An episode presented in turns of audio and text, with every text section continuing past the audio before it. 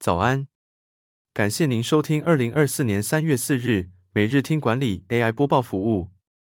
每天早上七点，用五分钟带您快速了解最受欢迎的商业新闻和职场话题。订阅每日听管理节目，日日学习，每天进步百分之一，一年强大三十七倍。现在加入 Apple Podcast 付费订阅，每天不用五块钱，天天为你导读一本商管好书。实用技巧随学即用。守则文章是：股东会纪念品懒人包怎么领？最后买进日怎么算？领股族也能领吗？每年五到七月是股东会旺季，上市贵公司纷纷推出各种股东会纪念品，吸引股东参加股东会或增加投票意愿。二零二四年受到股民欢迎的纪念品包括微波保鲜盒、环保材质运动凉感巾。路跑瓶、小苏打粉、灿坤赠品兑换券等。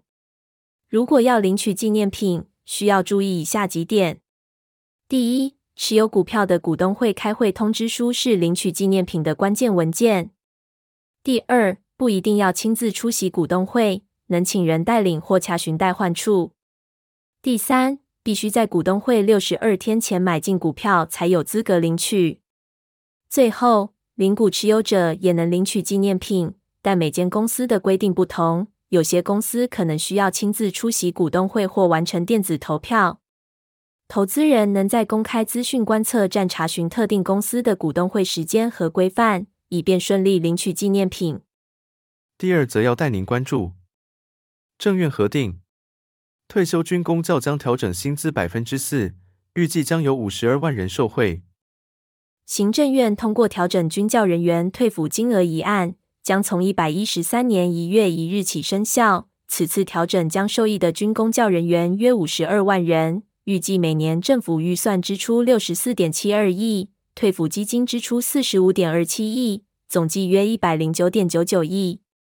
人事总处表示，根据法定条件，消费者物价指数累计成长率达到正负百分之五十，退抚金额应该进行调整。过去已经有调整的先例，今年的调整也符合法定条件。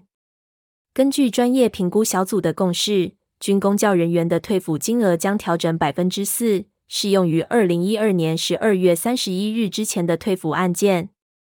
第三则新闻是，城邦媒体控股集团首席 CEO 何飞鹏的职场谏言：你也害怕请假，下班后主管传讯息或打电话给你，不敢不回复吗？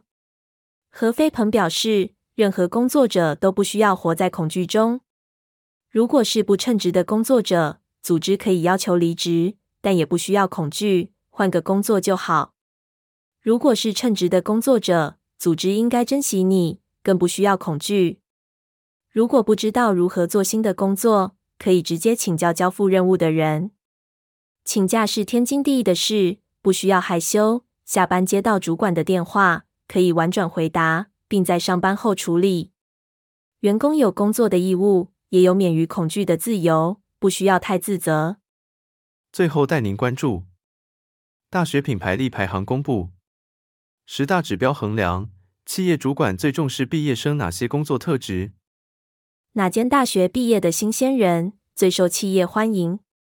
人力银行报告显示，成功大学在综合榜单中排名第一。其后依序是阳明交通大学、台湾大学、清华大学。在企业最在乎的能力方面，职务能力占比最高，其次是未来能力和性格优势。在职务能力方面，企业最在乎的加分特质是主动积极、沟通协调、认真负责、团队合作和压力承受。在未来能力方面，企业最在意的是社会智力、认知负荷管理和设计思维。在性格优势方面，企业最希望求职者展现的性格优势是负责任、抗压性、合作性、适应性和思辨性。感谢您的收听。